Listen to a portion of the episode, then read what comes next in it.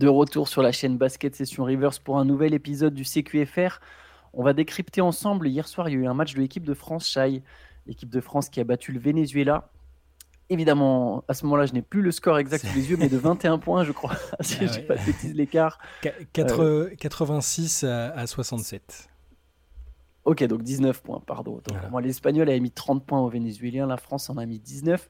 Euh, C'était quand même un match plutôt euh, abouti de la part de l'équipe de France. Je sais pas ce que tu en as pensé.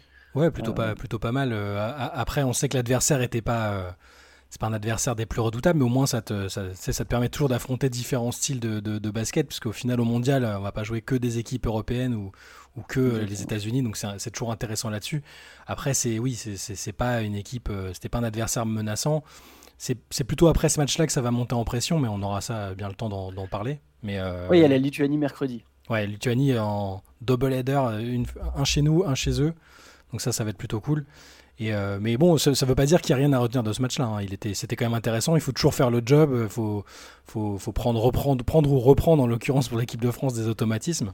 Euh, moi, je l'ai trouvé, je trouvais plutôt pas mal et plutôt maîtrisé, un peu à l'image de, bah, de ce qu'il y a eu contre la Tunisie et le Monténégro finalement. Oui, parce que c'est le troisième match de préparation, troisième victoire. Euh, Il y a un truc qu'on peut souligner. Je sais pas si tu te souviens, par rapport à l'Euro l'an dernier, il y avait déjà en préparation des, euh, quelques petits soucis, c'est-à-dire qu'il y a déjà des trous d'air de l'équipe Mhm. de France et ça avait été vraiment la marque de fabrique de l'équipe de France Ouais. pendant l'Eurobasket, Mhm. même si la France était allée jusqu'en finale. Là, honnêtement, il n'y en a pas en fait. En tout cas, il n'y en a pas eu hier. Il y a eu des moments où le Venezuela a été, euh, a été meilleur, notamment dans le deuxième quart-temps, euh, où ils ont réussi sur la zone française à mettre des points, mais même sur ça, en fait, honnêtement, j'ai trouvé que la France a aussi bien défendu en zone par, euh, sur d'autres séquences. La France a bien défendu en individuel. J'ai quand même l'impression qu'il y a une espèce de, de jeu, de fond de jeu mieux établi que l'an passé et qu'il y a moins, ouais, moins de temps mort, en fait, moins de trous d'air. Cas, c'est pour l'instant ce que je vois, euh, Je, notamment je- sur ce match et sur le début de la assez d'accord. Je suis assez d'accord. Le seul petit truc, alors c'est une impression, c'est peut-être, euh, c'était un plus un feeling hier, mais les, les moments où Rudy Gobert était pas sur le terrain, j'ai l'impression que c'était un peu compliqué au rebond. Alors que ça devrait, ça devrait théoriquement pas être le cas parce que Fall est un très très bon pivot et qu'il est capable de dominer, euh, de prendre des rebonds, de, de, de faire le job. Je l'ai trouvé pas ultra, euh, je l'ai pas trouvé sous son meilleur visage, mais c'est un, c'est un détail. Sinon globalement, euh, je, je suis assez d'accord. Le, le secteur intérieur a été performant et clairement, euh, Ouais. Clairement, je pense que Collet avait insisté dessus en disant que- qu'il fallait marquer des points là-dessus. Et on voit que Rudy finit avec euh, 13 points, 11 rebonds en 19 minutes. Gershon Yabusele les 14 points. Donc euh, ça, a, ça a assez vite euh, impacté euh, de- dans, dans ce secteur de jeu. Et pour, sur les trucs que j'ai bien aimés, je continue de trouver que qu'Evan Fournier monte doucement en. J'ai j'ai- j'ai Ah, pas envie de dire en puissance, j'ai envie de dire en confiance presque. Parce que le premier match, on, tu sentais que le gars avait pas, avait pas joué depuis pas mal de temps. Et là, il reprend petit à petit ses, ses- ses aises. Je l'ai trouvé actif aussi en défense. Il, il a, il a intercepté quelques ballons. Il finit avec 13 points, avec Ouais. 4, passes et 3 interceptions. Et le reste, euh, le reste de l'équipe, c'est plutôt partagé le, le reste du job en attaque. Euh, voilà, j'ai trouvé ça pas mal. J'ai bien aimé aussi Nando, euh, pareil, qui, qui- qui revient dans l'équipe après, après avoir manqué une compétition. Il- je, je le sens très playmaker, tu vois. On sait qu'il est capable de Mais, scorer ça, fort. mais hein. ça fait du bien. Mais Ah ça ouais. fait du bien pour le Ah, coup. ça fait beaucoup de bien.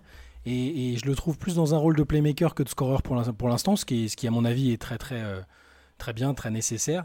Euh, On verra ce que feront les autres arrières du groupe, euh, Franck Nilikina, Sylvain Francisco, qui ont des registres un peu différents de lui. Mais euh, ça fait partie des trucs positifs, même si on s'attend. Voilà, les gens s'attendent peut-être à ce qu'en tant que. Il est toujours l'un des meilleurs joueurs européens. De toute façon, Nando, ça, ça, bouge pas. Même si, s'il prend de l'âge, ça reste un joueur, un joueur énorme. Les gens s'attendent peut-être à ce qu'il, score beaucoup, mais moi, je l'aime bien dans ce rôle de playmaker, d'organisateur, où il, il, dicte le tempo, tout ça. Voilà, j'ai plutôt bien aimé ça. Ouais, il, a, man- il a manqué un peu d'adresse hier, il a, il a raté Mm. quelques trois points ouverts. Euh, Il y a un 5 qui est vraiment bien bien établi avec Nando, Fournier, Batum, Yabouzélé, Gobert. Vraiment le 5 indéboulonnable. Je me demande si ça sera pas un des meilleurs 5 majeurs de la compétition. Ah, sûr. Franchement, c'est sûr, là, sûr et de certain. France est vraiment pas loin. On parlera des, des Américains après, mais je pense que la France est certainement euh, un des trois et pas à la troisième place, euh, meilleur 5 majeur du tournoi. Euh, en tout cas, euh, sur le papier, j'ai Ah, l'impression, bah, c'est ça, dans le c'est- vécu. Et T'as cinq joueurs, c'est, qui se c'est cinq joueurs qui ont ou des carrières ou des expériences NBA. Donc on parle de Gobert, Fournier, Batum. Donc ça, c'est des carrières en NBA. Euh, Yabusele a fait des quelques saisons NBA, même si ça- il a été bien plus fort en Europe. Nando aussi. C'est des joueurs. Il y, y, a un gros mix d'expérience et de, et de joueurs qui sont aussi théoriquement encore dans leur prime. Hein. Je dirais Evan Fournier, même Rudy Gobert, c'est théoriquement dans, dans, leur prime. Il y a Boussélé. Puis, voilà. puis même sur le, sur le banc, c'est peut-être moins clinquant que d'autres années, mais j'aime bien aussi ce que je vois pour l'instant. J'ai bien aimé la répartition des, des sur, les trois premiers matchs. Hein, J'englobe les, les, deux autres matchs, les deux matchs précédents. Euh, là, ce coup-ci, on a plus vu Terry Tarpey, par exemple, que j'ai trouvé intéressant. Euh, Makundu, qui est venu en renfort pour remplacer euh, Mathias Le Sort. Bah, écoute, il est arrivé, il a mis tous ses paniers, toutes les occasions qu'il a, eues, il les a, saisies. Je, continue de, On va attendre avant de. Même si on peut être très optimiste sur les chances de l'équipe de France, mais on va attendre de les voir en préparation contre des adversaires un peu plus forts. La Lituanie notamment, après il y a le Japon. Je crois qu'on joue encore les Australiens, il me semble. J'ai plus le, calendrier en tête, mais. Euh, Japon, je suis sûr. L'Australie, là, tu me mets un doute. Mais Japon, je suis certain. dans tous les cas, c'est des adversaires qui seront, qui seront costauds. Et, et puis évidemment, l'entrée en matière contre le Canada euh, va, tout de suite donner le ton, je pense, vu, euh, vu l'équipe avec laquelle vont partir les Canadiens. Mais ouais, je suis d'accord avec toi, il y, a de quoi être optimiste. Le 5 est très fort. autour, c'est, je trouve ça bon aussi. Et voilà, on va continuer de suivre la préparation dans l'espoir que que les automatismes continuent d'être euh, retrouvés et, euh, et, qui est cette. Euh, c'est vrai que cette identité, elle est, elle est importante. Il faut qu'il y ait une identité, il faut qu'il y ait des certitudes et, et, surtout plus les trous d'air qu'on avait eu lors de la dernière compétition. Ouais, j'ai l'impression qu'il y a un meilleur plancher en fait. On mm. parle souvent de ces histoires de plafond, plancher. là, j'ai l'impression quand même qu'il y a un meilleur plancher. Je trouve la défense. Il y, a, il y a possibilité de faire d'ailleurs des 5 défensifs. Y a un moment hier, on a vu, il a fait jouer Ouattara, Nilikina, je crois mm. qu'il y avait Gobert aussi en même temps euh, sur le terrain. Et bon, c'était Okobo aussi qui était à la main. Euh, quand tu as Ouattara, Nilikina, Gobert, tu peux, tu peux commencer à vraiment défensivement inquiéter des équipes. Il y a, il y a, de, il y a de, la densité athlétique. D'ailleurs, les Vénézuéliens ont souffert en fait. Ils ont souffert à l'intérieur, même s'ils ont souffert aussi finalement contre la puissance athlétique des Bleus. Après, on le sait, hein, il y a eu de la maladresse au lancer. Et j'avais parlé, du coup, j'en profite pour de faire une passerelle entre les lancers et le tir, mais ça se voit quand même que l'équipe de France, dès qu'il y a de l'adresse extérieure, dès qu'il y a de l'adresse à 3 points, ça change tout en fait. C'est ah bah tellement plus dangereuse dès que ça commence à mettre à 3 points. On sait que ça sera un peu euh, en dents de scie, en tout cas il y a des chances. Alors on ne souhaite pas. Si, si, les, si les Bleus mettent régulièrement à 3 points dans le tournoi, je suis prêt à dire que l'équipe de France euh, finira très très haut. Euh, maintenant, voilà, mettre régulièrement à 3 points, ça c'est pas, pas une force de l'équipe de France. Yabouzélé, en tout cas, dans ce secteur, il m'impressionne. C'est fou. Hein. Tu te dis, en fait, maintenant, s'il a un tir ouvert, c'est une vraie gâchette, quoi. Ah non, non, c'est clair, il est à 40, enfin, c'est un joueur à 40%, quoi. c'est ouais, c'est impressionnant. Euh, non, non, son évolution. Je, je, c'est devenu un joueur majeur sur, sur les dernières compètes, on l'a vu, hein, c'est devenu un joueur euh, majeur, hyper important. Euh, il est très bien pour le jeu FIBA aussi. Enfin, il, il y a plein de choses qui font qu'il est devenu, il est devenu complètement incontournable en fait. Enfin, c'est, je pense qu'on va encore le voir sur la compète. Hein. Les Bleus vont pas mal se reposer sur lui aussi euh, pour, euh, pour le scoring, je pense. Mais euh, ouais, tout, tout ça pour, pour revenir sur ce que tu disais, j'aime bien les pincettes que tu prends pour dire peuvent finir très haut. honnêtement, c'est pas c'est pas faire preuve d'arrogance en voyant surtout les effectifs qu'il y a ailleurs. C'est-à-dire qu'il manque il manque quelques stars quand même. Je veux dire. pas Jokic, peut-être pas Dianis. Doncic, Doncic est là, mais Doncic il est tout seul. Enfin, Doncic il est solo, ouais. Il est vraiment tout seul. Alors ça... Et la Slovénie a perdu. J'ai regardé un peu la Slovénie pour le coup. Mhm. Enfin, c'est pas. Après, c'était des chocs contre la Grèce. Hein. C'était un match intéressant, mais c'est c'est pas une Slovénie super dominante pour l'instant. Voilà, c'est ça. Les, bon, les, Serbes sont Jokic, euh, les Espagnols, il n'y a pas Rubio, il y a pas, y a aussi d'autres absents. Enfin, euh, on est presque plus au complet que d'autres équipes, donc euh, ça ne veut pas dire que c'est sûr qu'on va au moins finir podium, mais les, les, attentes, elles sont légitimes moi, je n'ai pas peur de dire que si il y a un bon scénario où, la France est championne du monde, parce que ça va dépendre beaucoup de Team USA hein, finalement, parce que Team USA, euh, on va voir ce que ça va donner. Il y, a les incertitudes, pas de superstar, mais ça va beaucoup dépendre de Team USA. Mais il n'y a aucune raison de pas euh, de, de, pas croire que c'est possible. Bah justement, moi, alors on va, on va pouvoir parler de Team USA. J'ai l'impression que les deux favoris de la compétition qui se dessinent pour l'instant, euh, voilà, je, je, pense que le Canada fait encore partie des outsiders. Ouais. Il y a évidemment euh, l'Espagne, tu peux jamais les écarter, mais comme tu l'as dit, il y a des absents, pareil pour la Serbie, la Slovénie, etc. J'ai l'impression quand même que les deux équipes qui ont le plus de certitude, c'est la France pour tout ce qu'on vient de citer, notamment avec son vécu, etc. Et les États-Unis pour le talent individuel. Alors eux, ils n'ont évidemment pas de vécu collectif. Hier, ils ont joué contre Porto Rico. Mhm.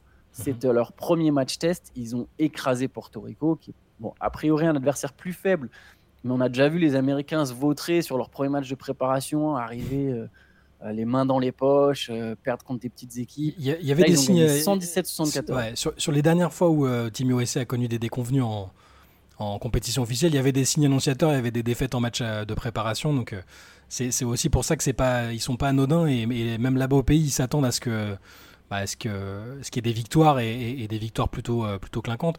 Alors c'est vrai, le score est un petit peu flatteur.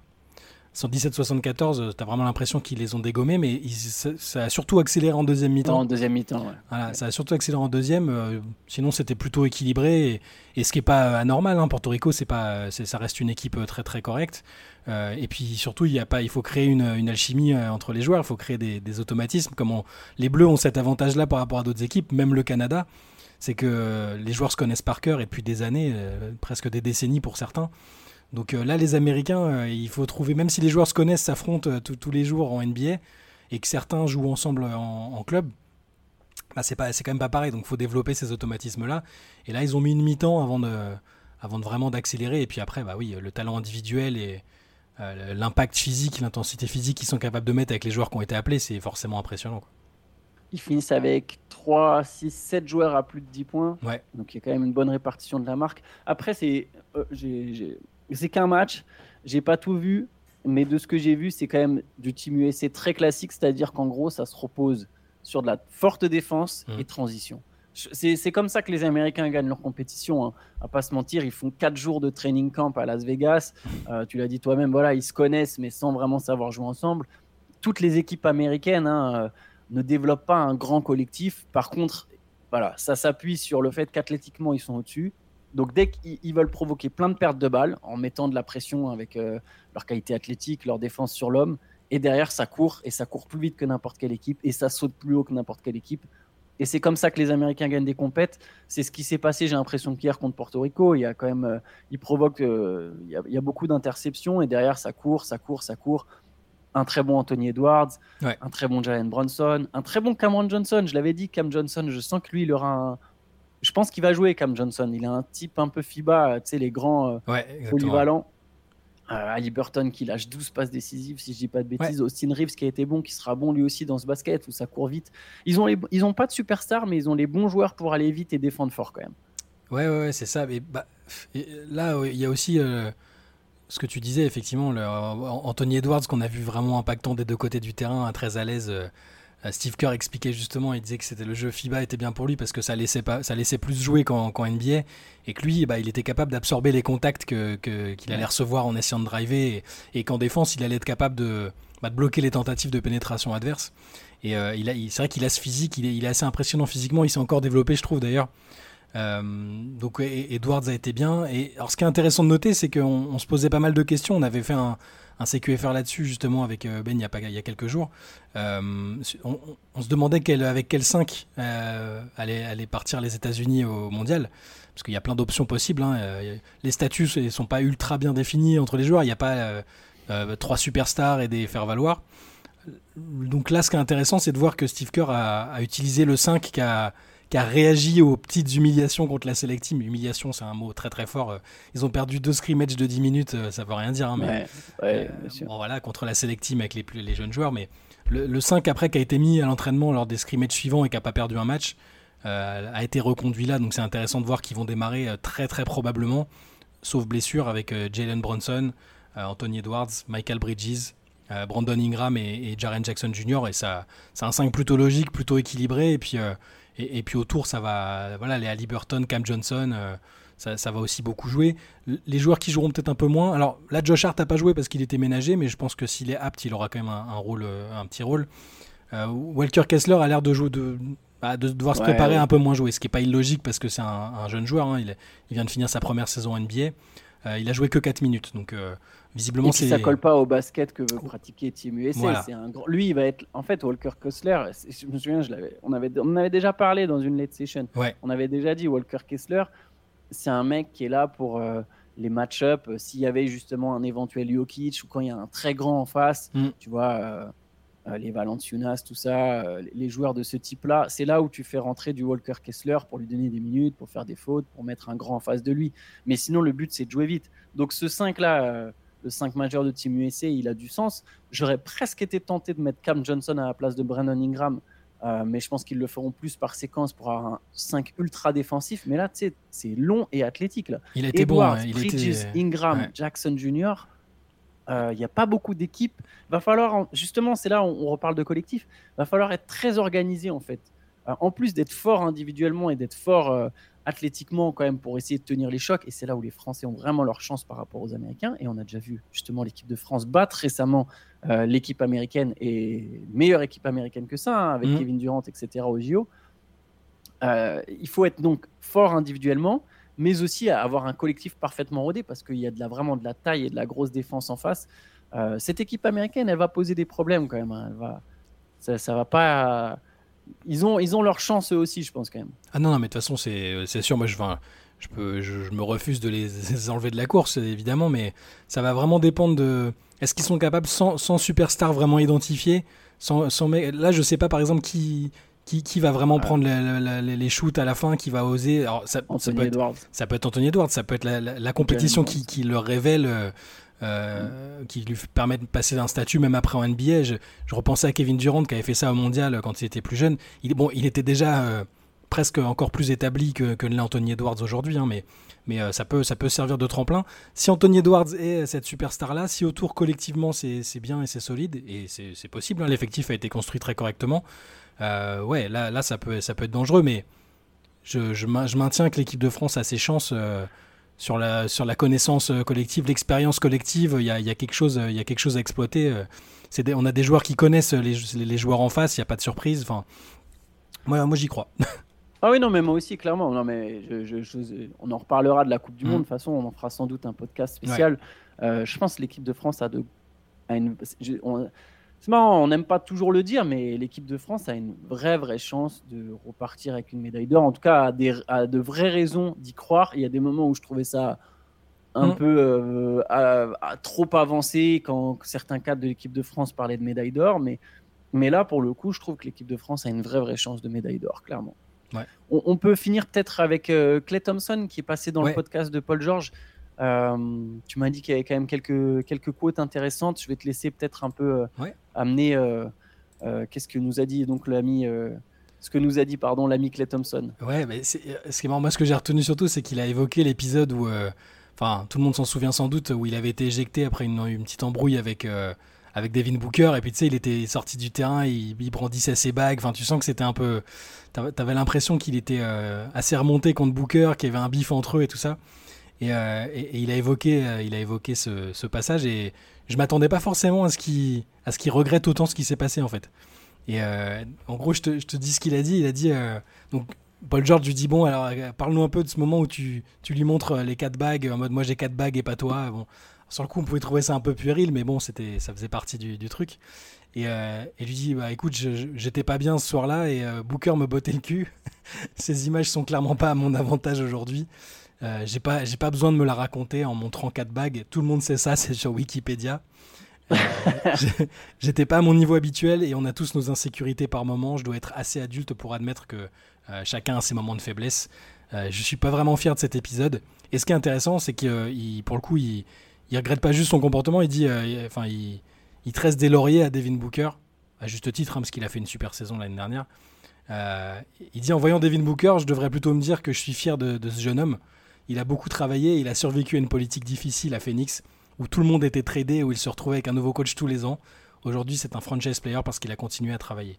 Donc j'ai bien aimé le, bah, la lucidité euh, qu'a affiché Clay Thompson sur parce que on en avait parlé à l'époque hein, on s'était dit il abuse quand même euh, arriver et dire moi j'ai 4 bagues toi 0 c'est un peu c'est un peu puéril tu vois c'est les c'est comme toujours les débats entre Shaq et Barclay. Oh, bah, tu peux pas, tu peux pas parler, t'as as zéro bac quoi. c'est toujours les. Donc j'ai bien aimé, euh, j'ai bien aimé ce passage-là parce que ça remontre euh, le côté qu'on aime bien de Clay Thompson, qui est quand même assez lucide et humble de manière générale et et ça faisait un peu out of character de le voir, euh, de le voir comme ça. Même si Booker fait partie des mecs qui, énervent le plus ses adversaires, hein, ça faut. Il a, il a une grande bouche. une peste sur le terrain. Ah, la grande bouche aussi, donc on peut comprendre que ça les fait un peu sortir de ses gonds, mais voilà. En tout cas, j'ai bien aimé ce passage et de toute façon tous les euh, tous les invités du podcast de Paul George en général, c'est assez intéressant. Il, il, a une reconversion qui est toute trouvée. Euh, là, le passage de Clay est intéressant. Il parle aussi de, Chris Paul. bah, logique, hein, il a été interrogé sur l'arrivée de Chris Paul et ce que, parce que ce que ça impliquait, c'est quand même pas anodin et c'est un sujet dont on a déjà parlé, dont on reparlera, sa place dans l'effectif, tout ça. Et, euh, et, il dit euh, qu'il est très très heureux de jouer avec lui. Alors il allait pas dire le contraire, hein, mais euh, par exemple Draymond Green a dit non non mais on sera, on n'est pas potes, on sera pas potes, mais je suis content, on va apprendre à jouer ensemble et machin. Lui dit carrément non non, je suis très heureux, c'est un, un, gagnant, c'est ce dont on avait besoin et je suis très, je suis ravi d'avoir plus, plus de, de, positions ouvertes encore qu'avant. Je vais, il va me donner des, des paniers supplémentaires que j'aurais pas eu s'il s'il avait pas été là. Donc encore un autre après après Curry, après euh, Draymond Green. Enfin, tout le monde a l'air ok pour euh, que voilà. Je, on s'en doutait, mais euh, voilà. Bah oui, c'est surfait les histoires de vraiment de c'est de de désamour ou de rivalité entre superstars, bien sûr qu'il y a eu, mais tu vois, c'est comme quand Beverly et Westbrook se sont retrouvés dans le même hmm. effectif. Tu te doutes en fait. À un moment, juste les mecs, c'est des adultes quoi. Tu sais, as ce qui se passe sur le terrain, mais du moment que les mecs, ils ont pas eu des vraies histoires en dehors. S'il y avait eu des vraies histoires en dehors, tu vois, hmm. euh, je sais pas, entre leur famille, là, tu peux te dire effectivement c'est compliqué, mais là, je pense que dans ce cas-là, le trade, il se fait même pas. Mais quand c'est que des trucs qui sont passés sur le terrain, c'est tous des compétiteurs. Ils savent tous que bah, le terrain, te, des fois, te fait ressortir des aspects de ta personnalité. En plus, Clay Thompson, pour le coup, euh, je comprends ce qu'il veut dire, parce qu'en fait, il y aura un deuxième 5. Il va sans doute jouer beaucoup avec Chris Paul, lui, pour le coup. Curry va pas jouer des masses avec Chris, euh, avec Chris Paul. Il y aura des moments par séquence, peut-être dans le quatrième quart-temps, dans le troisième quart-temps ou en fin de et encore même pas, je pense pas en fin de premier quart-temps, mais il y aura des petites séquences, effectivement, ils seront alignés tous les deux. Ça m'étonnerait qu'ils soient souvent alignés tous les trois, Curry, Paul, Thompson. Par contre, voilà, euh, le, Paul Thompson, je pense que ça sera la, la base du deuxième 5 des Warriors où on aura, euh, on aura donc le meneur gestionnaire avec l'arrière qui bouge et qui, obtient des tirs ouverts à trois points, notamment, ça je, suis capable de l'imaginer dans le système des Warriors. Chris Paul qui porte un peu plus la balle, ce qui n'est pas forcément le propre de, Golden State. Des écrans à l'opposé, ce qui est ça justement le propre de Golden State. Euh, Clay Thompson qui curl, qui coupe et qui obtient ses tirs. Je, enfin, je pense euh, vont mettre, il y aura une, il y a moyen d'avoir une bonne connexion entre les deux, je pense, sur le terrain. Bah, j'ai retrouvé la citation exacte. Il dit euh, carrément on est chanceux de l'avoir. Euh, c'est l'un des meilleurs joueurs de tous les temps, un membre du top 75. Et on sait que le top 75 euh, a chagriné Clay ces derniers temps. il, a, il a élevé chaque franchise dans laquelle il a été le meneur. en tant que shooter, je suis forcément excité. Je sais que CP3 va me va m'offrir quelques extra easy buckets, des paniers supplémentaires faciles euh, et c'est un gagnant. On je l'ai affronté tellement de fois que je sais à quel point il est compétitif et qu'il fera n'importe quoi pour gagner. C'est la vibe qu'on veut à Golden State. Donc voilà. Impec. Mais je, je pense qu'effectivement, ça, ça, il y a de fortes chances que, que ça se passe euh, mieux que ce que, que ce que on pourrait penser. personne pense au final, ouais, ou que ce que l'on pourrait penser. Mm. Je pense que ça sera une recrue intéressante. D'ailleurs, je crois qu'il y a un podcast dessus où on en parle. Oui. Il faudrait rechercher. Mais euh, voilà, n'hésitez pas. Si vous voulez regarder nos anciennes vidéos, il y a quand même des analyses qui sont encore euh, valables aujourd'hui, notamment sur ce qui s'est fait pendant l'été. Nous, en parlant de podcast, d'ailleurs, le podcast d'hier est toujours disponible. Absolument. Sur les joueurs qui ont le plus approuvé, les joueurs les, joueurs les plus attendus, les joueurs les plus sous pression. On parlait de ça avec Chat hier, donc mm. n'hésitez pas à aller jeter un œil à cette vidéo. Et nous, on se retrouve demain pour un nouveau CQFR, Chai. Absolument. Allez, bonne journée à tous. Ciao. Ciao.